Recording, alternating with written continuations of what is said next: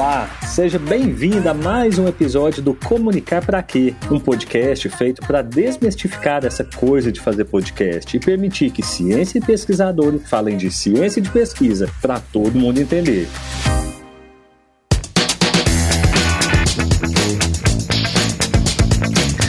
Quem fala é Diogo Borges, pesquisador do Programa de Tecnologia, Comunicação e Educação da Universidade Federal de Uberlândia. E hoje o tema é: vale tudo para ser ouvido? Para ajudar nessa discussão, estão aqui comigo dois convidados muito especiais que já percorreram vários caminhos e podem nos ensinar muita coisa. Eu começo com a Dielen. A Dielen Borges é mestra em Tecnologia, Comunicação e Educação, graduada em Comunicação Social e Jornalismo e em Letras pela Universidade Federal de Uberlândia.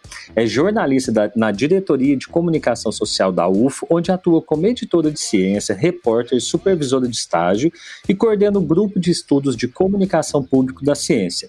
Ela é integrante da Rede Mineira de Comunicação Científica, Pesquisa e Divulgação Científica, Jornalismo Literário e Gênero.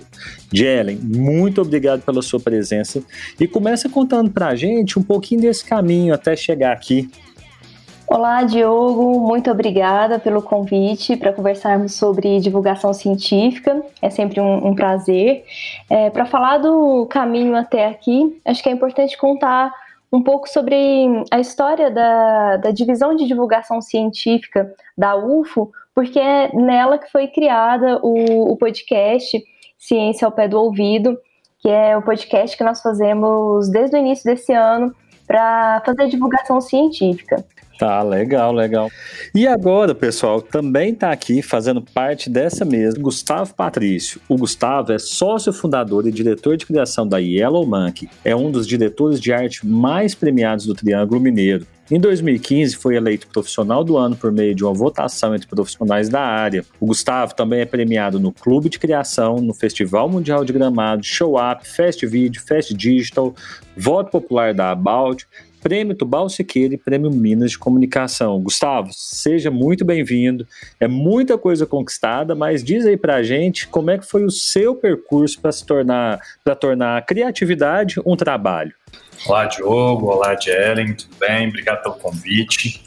É, nossa, meu percurso ele passou por vários lugares. Assim, primeiro, é, queria dizer que é muito bacana estar aqui falando sobre podcast, porque eu, isso é uma paixãozinha que eu que querendo ou não eu tenho, que até essa história minha, na verdade, ela, ela veio um pouco de família, assim. Meu avô sempre, meu avô era radialista, foi um dos é, radialistas mais antigos da região aqui, ele é, durante muito tempo em Patos de Minas, e então eu, eu, eu vejo até o podcast muito ligado com o rádio, né? Eu acho que ele ele é a modernização do rádio, né? Não, não mata o rádio, mas ele, ele traz uma nova versão do, do rádio. E, e, eu acho muito legal porque é isso, né? Ele é um, é um, pouco nichado.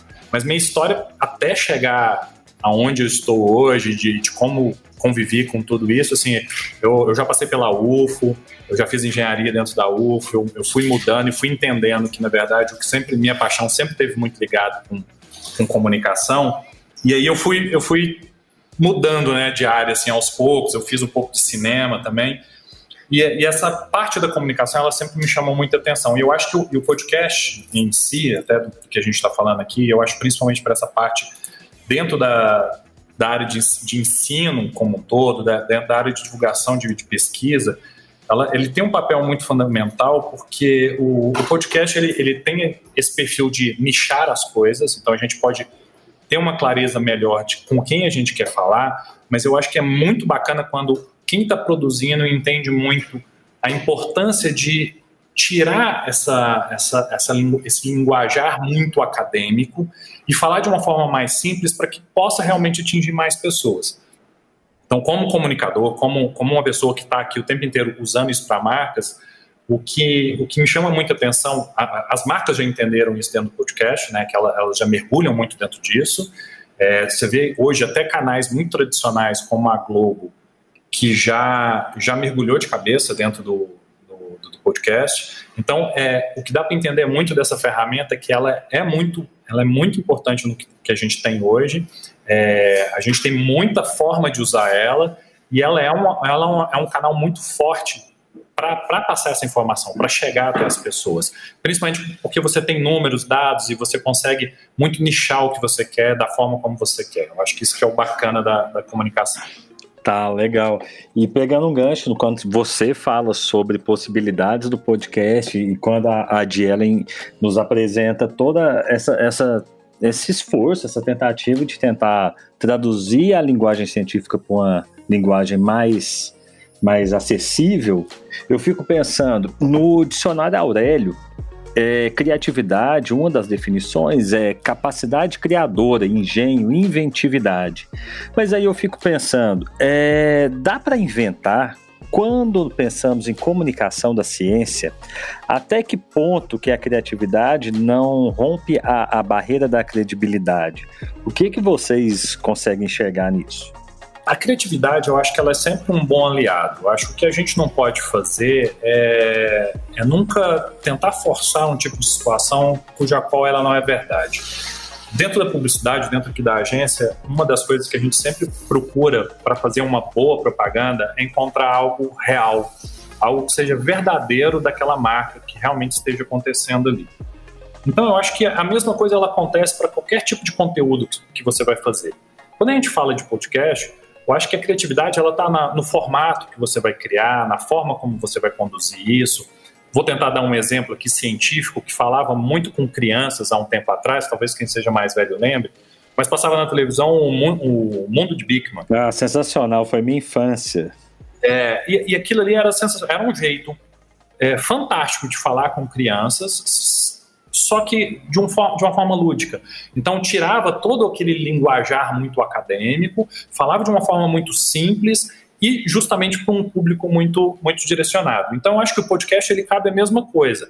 É entender com quem a gente está falando e como que a gente pode construir essa fala e essa conversa de uma forma mais criativa que não seja uma coisa maçante, que não seja um, um assunto chato, é, que traga realmente curiosidades. Às vezes as pessoas trazem assuntos que todo mundo já sabe, então às vezes fica meio cansativo. Então, como é que você pode realmente trazer algumas curiosidades e que não ficar tão no tecnês, né, tão num, num formato. Óbvio que tem algumas, algumas partes que elas são necessárias, até para que dê embasamento, mas como é que você pode construir esse, esse formato de falar, de apresentar, para que ele seja mais criativo e mais interessante? Eu acho que se você consegue achar esse formato, você com certeza consegue prender a atenção das pessoas e fazer com que isso se multiplique, né? com que as pessoas compartilhe o seu conteúdo. É, bom, a, o podcast é uma mídia em que cabe bastante experimentalismo né, da, da forma, é, mas quando a gente fala de ciência, realmente é preciso manter o rigor da apuração, é, é importante a gente mostrar que a ciência ela segue métodos, embora a gente possa conversar sobre isso sem nem usar a palavra método, não usar metodologia. Até o ideal na divulgação científica é justamente isso. É, ao invés de falar em método, metodologia, falar o como aquilo foi feito, como que os pesquisadores chegaram até aquela conclusão. É, então, a gente mantém esse paradoxo de falar de ciência com muita credibilidade. Tudo que a gente usa o nome da universidade também, nós temos esse cuidado com o nome, a credibilidade que esse nome tem. É, mas sim, é, uma, é um, uma mídia em que cabe esse experimentalismo. É, e acredito que qualquer pessoa que for responder sobre essa pergunta pode dar diferentes dicas, diferentes sugestões. É, eu gostaria de falar de uma que me agrada muito também como ouvinte de podcast. Uhum. E, claro que isso influencia a, a minha produção, que são o, os podcasts em que se conta uma história, em que tem um trabalho elaborado de roteiro. Conforme é, você comentou na minha apresentação, né, eu venho assim de um histórico de pesquisar o jornalismo literário. Isso influenciou bastante também quando eu vou produzir as minhas matérias escritas para o site. Eu gosto, quando é possível, quando a pauta permite, escrever um texto aí com umas técnicas da, da literatura.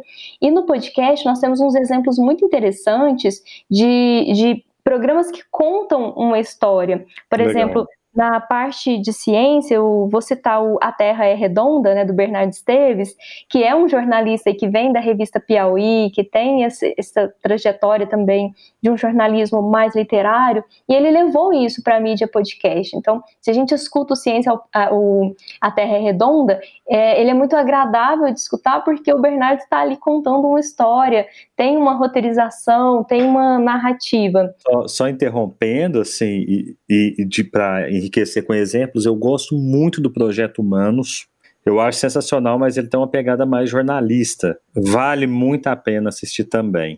Uhum. É, e tem outros dois recentes que estão assim, todo mundo tá comentando, né? Que é o Praia dos Ossos e também o Retrato Narrado, é, que não são de, de ciência, né, um deles é a história de um crime, o Praia dos Ossos, e o retrato narrado é, é de perfil, é, mas o, também seguem essa pegada de contar uma boa história. Então, nós, jornalistas, a gente gosta de contar histórias e bons textos jornalísticos são aqueles em que a gente conta a história de uma maneira que prende a atenção ali do público, do leitor.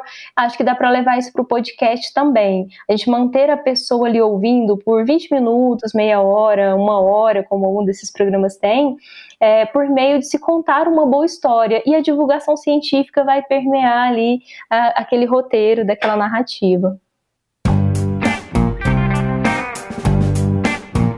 Sim, quando, quando vocês falam sobre manter a audiência ouvindo, eu sei que não existe uma fórmula mágica, mas vocês conseguem dar algumas dicas para o cientista que resolver produzir o seu podcast, a sua pesquisa, e assim, quais recursos podem ser usados para persuadir? Qual, quais dicas vocês dão para manter a audiência, a pessoa ali, sem dar o stop? Bom, eu, eu entendo que, primeiro, é uma frequência é, tem até um exemplo clássico disso, a, a, o Porta dos Fundos. Uma, uma, da, uma, das coisas que fez o Porta dos Fundos crescer na internet foi que foi um dos primeiros canais a ter uma frequência. Toda terça-feira terça ele lançava um programa na, na parte da manhã, determinada hora. Então, o público a gente tem uma cultura televisiva que a gente sabe mais ou menos quando os horários dos programas acontecem. Então, o Portas dos Fundos levou isso, de certa forma, para a internet, apesar de ser uma coisa livre, você pode ouvir a hora que você quiser, mas que, você, que as pessoas começaram a entender que determinado dia, na tal hora, você sabia que ali tinha. O próprio, o próprio YouTube hoje também criou muito essa mecânica de que canais que têm mais relevância são canais que têm uma frequência, que têm um determinado número de tempo ali dentro do, do da construção disso. Então, é, esses formatos, quando você começa a ter uma identidade dentro do formato, a pessoa começa a se identificar com, com aquilo que ela está ouvindo. Então, cria-se um, um, um, padrão, né? E isso, isso é até psicologicamente falando, como humanos, dentro da, de tudo, assim, nós gostamos muito de padrão. Sempre que a gente identifica um padrão, isso nos torna mais torna mais confortável para a gente. Então, é, é, eu, essas coisas, tipo, não dá para. É, eu acho que o podcast hoje ele dá um trabalho que é muito, muito além de só gravar, né? Você precisa, você precisa ter um nome legal, como que ele vai iniciar, você tem aquela chamadinha que ela sempre te prende ali no início, saber dosar o tempo das coisas, que, qual é o tempo que você tem de uma abertura, como é que você vai fazer a apresentação, como é que você vai construir um roteiro. Existem formatos, né, que é tipo esse que a gente está fazendo, que é basicamente uma mesa redonda, talvez seja o mais fácil de edição, de certa forma, mas existem esses de roteiro, onde a edição deles é muito mais complicada e você tem que construir um roteiro antes, que dá um trabalho maior.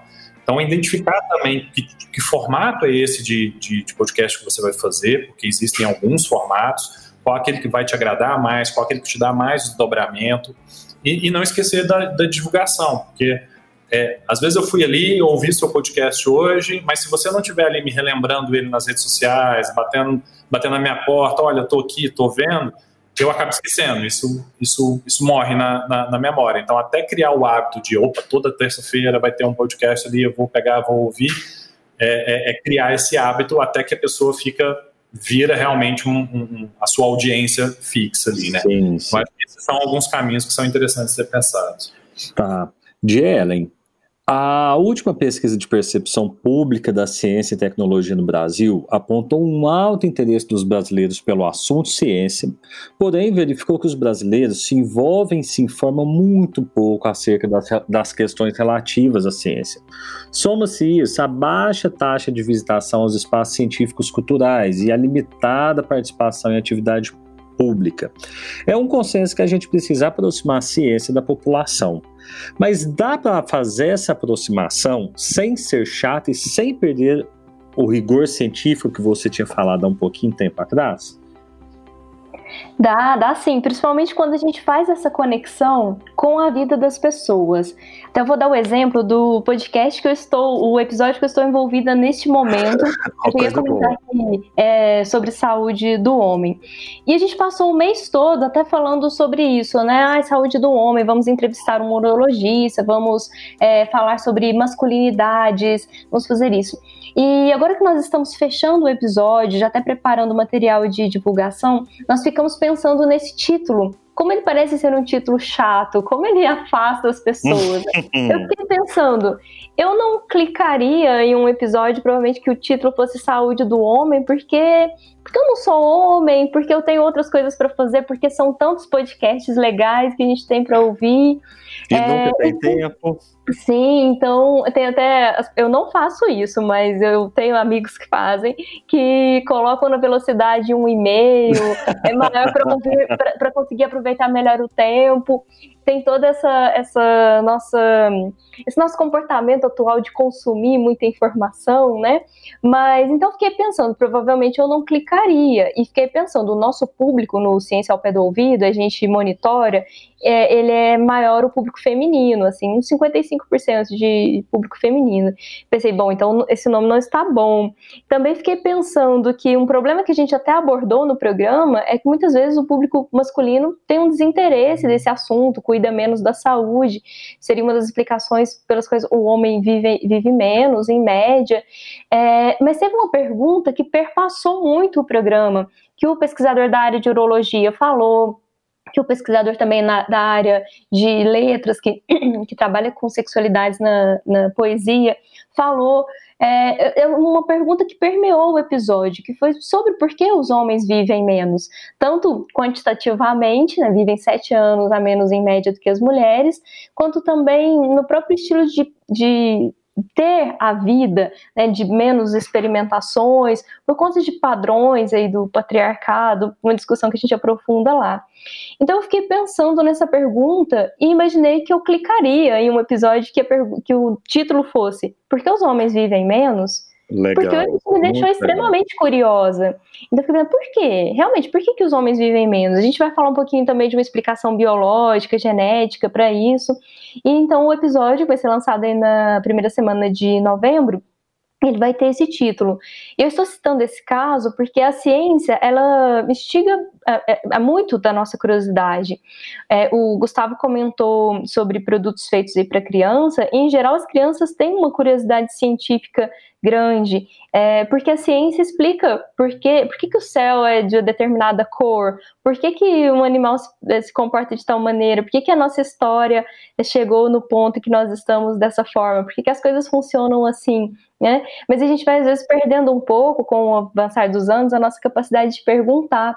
Muitos dos nossos episódios têm títulos em nome de perguntas, assim, no formato de perguntas, como esse, por que os homens vivem menos, que despertam a curiosidade. É uma das formas de não, de não ser chato. É, trabalhar com, com essa curiosidade que é algo tão humano, que é algo que nos une tanto. Então, é um programa, por exemplo, que fizemos focado no público masculino, no contexto do Novembro Azul, mas que trabalha com dúvidas aí na, na diversidade de pessoas, de por que que, então, pessoas de um determinado gênero é, têm, em média, sete anos a menos de expectativa de vida. É, trabalhar com a curiosidade acho que pode ser um, um, caminho. Essa pesquisa que você citou acho bastante interessante porque ela mostra assim que talvez as pessoas não estejam se preocupando, mas elas sabem que devem se preocupar. Então, se nós conseguir, conseguirmos falar uma linguagem que as pessoas entendem, porque assim, nós gostamos de entender as coisas, né? Então faço muito esse exercício de me imaginar como consumidora do produto também. Tem uma satisfação quando você lê um texto e entende aquele texto, quando você assiste a uma reportagem e entende o que está sendo dito ali. É um cuidado que nós devemos ter, porque é muito prazeroso para todos nós quando a gente consegue compreender uma informação que traz respostas para as nossas curiosidades aí tão, tão humanas. Sim, sim, faz muito sentido. Gustavo, quando eu fui te apresentar, eu falei sobre um punhado de prêmios que você já ganhou do mercado. Isso é um reconhecimento dos seus pares. E aí eu queria te fazer uma pergunta: o que faz uma peça publicitária ser premiada? E eu já emendo querendo saber: é, é possível aplicar esse mesmo critério ao se criar um podcast? Pergunta capciosa essa. é, na verdade, o, o prêmio, principalmente no, no, mercado publicitário, ele, ele vem sendo muito questionado, né? Porque a gente. É, é aquela história, a gente pode sempre usar as coisas para o lado bom e para o lado ruim. E tivemos uma fase não muito legal de, de muita gente fazendo campanhas publicitárias para ganhar prêmio e não para o resultado é, do que ela realmente se propunha. É, eu, particularmente, é, dentro, da, dentro da minha agência, é, a gente tem uma filosofia aqui que é, o, o acho que o prêmio é importante para qualquer meio, tá? É, eu acho que qualquer pessoa deve ser reconhecida quando ela tem algum trabalho que ela é brilhante. E, mas aqui a gente só, só ganha prêmio quando a campanha foi para a rua de verdade, quando ela realmente ela atingiu aquele objetivo que ela tinha que, que, ela tinha que, que atingir, e esse prêmio ele, ele precisa ser a, a cereja do bolo. Então, até respondendo mais diretamente, assim, eu, acredito muito que uma peça publicitária, o que faz ela ser premiada, é, isso depende muito de festivais, você tem características diferentes de festivais, mas eu entendo que é, a forma como ela é feita importa muito, então, é, a beleza que ela traz, a, a, a, dificuldade da produção dela, isso conta. Se é, se é, um, se é uma peça que ela tem muito o, o craft ali que a gente fala, o, o feito à mão mesmo ali, isso conta muito. É, e se ela, se ela é pertinente, né? Se, principalmente se ela, se ela tem uma visão mais de futuro, se ela está tá trazendo algo inovador, se ela realmente está tá criando uma forma diferente de comunicar. É, mesmo que seja misturando coisas que já, já existiram, é, mesmo que seja, seja né, é, coisas que já existiram, e, e, e fazendo algo novo. Para o podcast, eu acho, eu acho que. Eu não sei se existe uma premiação, certamente deve já ter alguma coisa nesse sentido, mas eu acho que vai cair muito dentro disso. Eu acho que assim, todo mundo vai avaliar esse nível da produção, quanto as coisas são é, profundamente é, ditas ali, o quanto essa informação ela, ela é válida para que as pessoas estão, estão passando. Eu acho que não é só uma questão de audiência. Você citou do Projeto Humanos, é, é um, o caso Evandro em si, está inclusive virando série da Globo. É, então é, é, um, é um trabalho jornalístico sensacional que está virando, virando inclusive minissérie na Globo. E eu acho que isso já é uma premiação de, do nível de qualidade feita é, pelo profissional. Então, eu acho que, que é isso, assim, é, é ter uma preocupação muito na qualidade. Quando a gente fala em prêmio, né, eu acho que qualidade sonora, a forma de produção, aprofundamento do assunto e a forma como isso está sendo passado, elas contam.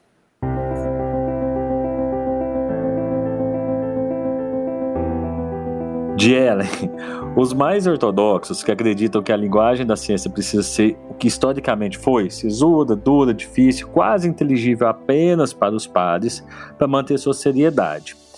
E eu queria saber até que ponto que a criatividade não é inimiga da credibilidade quando nós sabemos que a população brasileira, especialmente, se informa majoritariamente por WhatsApp ou redes sociais ou memes. E eu fico, quero, quero levantar a discussão aqui sobre é, esse limite é, de como a gente transformar essa linguagem científica em algo legal, algo que pode ser passada por um grupo de WhatsApp, mas que não confundam com as fake news. Olha, é, eu já ouvi o Reinaldo Lopes, jornalista de ciência da Folha, dizendo que quem descobrir como fazer divulgação científica no WhatsApp deveria ganhar um prêmio Nobel. É, então é uma pergunta também muito difícil. É uma iniciativa que eu já vi, mas que eu acho que ela ainda comunica mais com os pares. É, a FAPEMIG ela faz quase algo como que parece uma newsletterzinha e manda pra, por WhatsApp então tem títulos com um link encurtado para quem quer ler mais. Mas eu, eu, na minha avaliação, eu acho que ainda comunica mais ali nos nossos grupos de divulgadores da ciência que a gente tem. Acho que não chega a, a conversar talvez além dessa nossa bolha de divulgadores. Mas a, as fake news, além delas envolverem muito a nossa, nos nossos sentimentos, né, todos nós, independentemente do nível de, de formação, de instrução, estamos muito suscetíveis às fake news porque elas nos acionam muito pela emoção.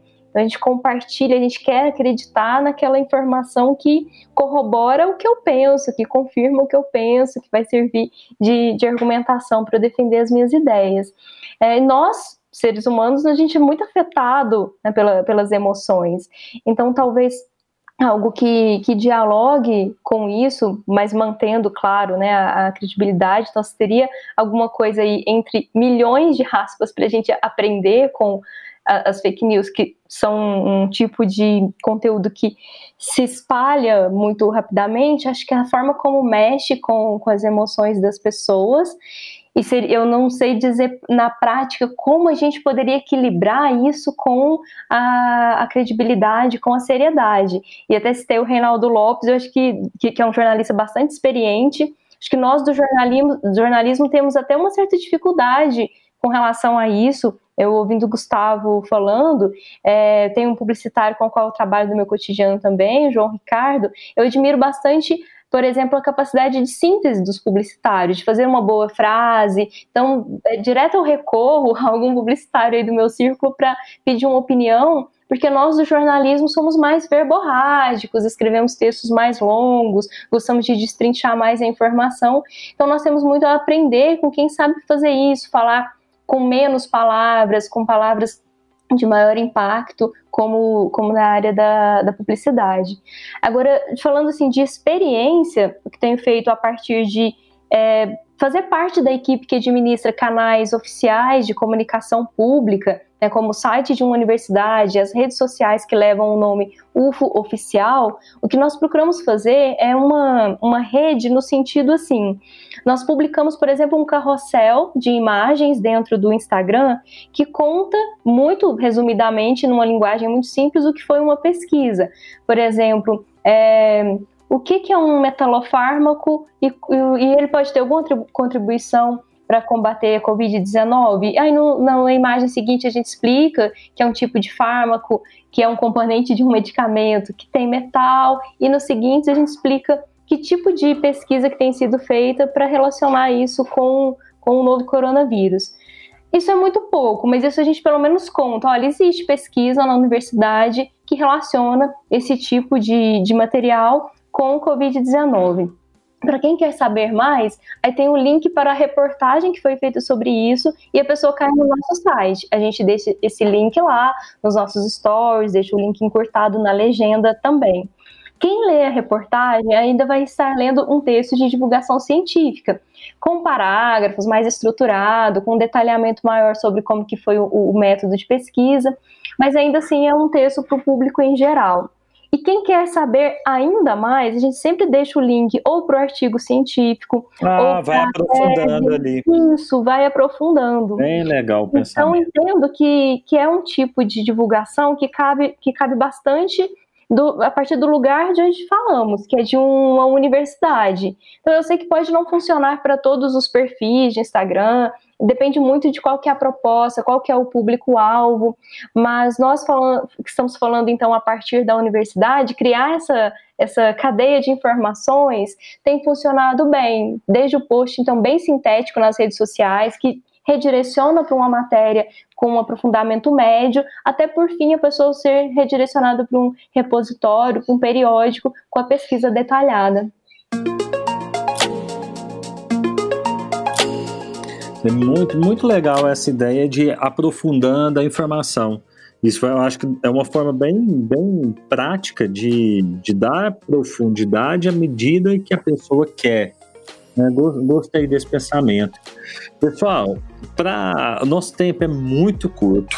A gente já precisa ir para os finalmente. E para finalizar, eu queria pedir para que cada um de vocês resumisse esse papo aqui em poucas palavras e tentasse dizer assim, o que que realmente é preciso, o que que não pode deixar de ter em um podcast para despertar o desejo na audiência, em dar o play e continuar ouvindo até o final.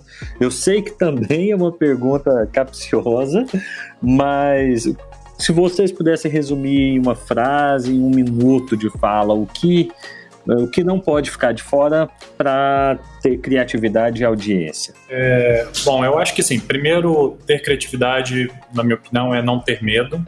Você só vai conseguir fazer se você tentar, experimentar. É, não tenha medo de errar, assim, você não vai conseguir fazer o primeiro já de, de cara. Por isso que existem os pilotos, por isso, por isso que você precisa ir experimentando isso. Mas eu acho que o principal de tudo é talvez é, é, começar como a ciência sempre começa, né? Por per perguntas. Por que, você está fazendo isso? Para quem você está fazendo isso?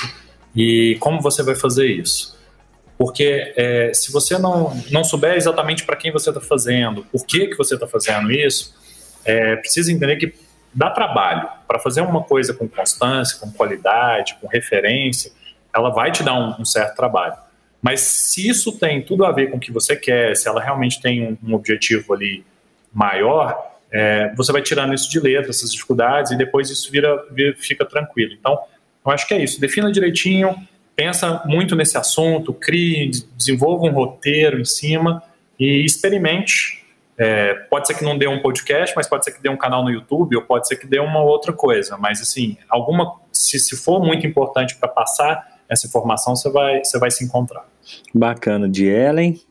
Sim, a primeira parte é o planejamento, né? Concordo com o que o Gustavo colocou. E depois que já estiver planejado, tiver respondido essas perguntas iniciais de por quê, para quem, testar com o público. Né? Então, não ter receio de testar. Mostre para as pessoas que você conhece, para outras também. E é muito interessante ouvir o público, perguntar do que, que você gostou, do que, que você não gostou. É, em casos de programas mais longos, como o caso do Ciência ao Pé do Ouvido, dividir em blocos pode ser uma forma de prender a pessoa também, porque assim como um texto longo com vários subtítulos, é mais fácil de fazer a leitura, a gente intercala ali com os elementos visuais, então intercalar também com as vinhetas, com quadros, fazer em blocos, a gente escreve isso até na descrição do programa. É uma forma de as pessoas se planejarem para vou ouvir 15 minutos do primeiro bloco e depois em outro momento eu escuto o segundo bloco. Também uma dica aí mais prática, mas uma outra, sempre que a gente vai fazer divulgação científica, gosto de sugerir para as pessoas testarem com quem está ao seu redor, com as pessoas da sua casa, mande para outras pessoas também, especialmente que não são da sua bolha, e trocam ideia. A gente aprende muito ouvindo o público, porque nós temos uma tendência grande a produzir é, muito para nós mesmos. Acho que também nós jornalistas, fazendo aí uma autocrítica, a gente faz muito isso escreve muitas vezes como se estivéssemos falando para nós mesmos.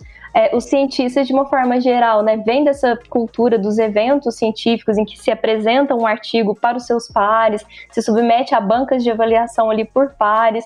Então, todos nós, a gente vem desse, desse vício. Mas é muito interessante apresentar para pessoas de outras áreas do conhecimento, para pessoas de fora da academia e escutar essas pessoas que nós vamos aprender é, com, com elas como fazer divulgação científica de mais qualidade. Tá bom, pessoal. Olha, é, agradeço muito a presença de vocês dois aqui, agradeço o papo. Eu sempre acho que o tempo é muito curto e tem muito para a gente falar, mas eu acho que já dá para quem nos ouve aprender um pouco, ter alguns caminhos. E aí, pessoal, é isso. Eu encerro mais um episódio de Comunicar para Quê. Hoje eu falei com a Dielen Borges e com o Gustavo Patrício. Muito obrigado vocês dois pela presença e até os próximos episódios. Obrigado, pessoal. Valeu!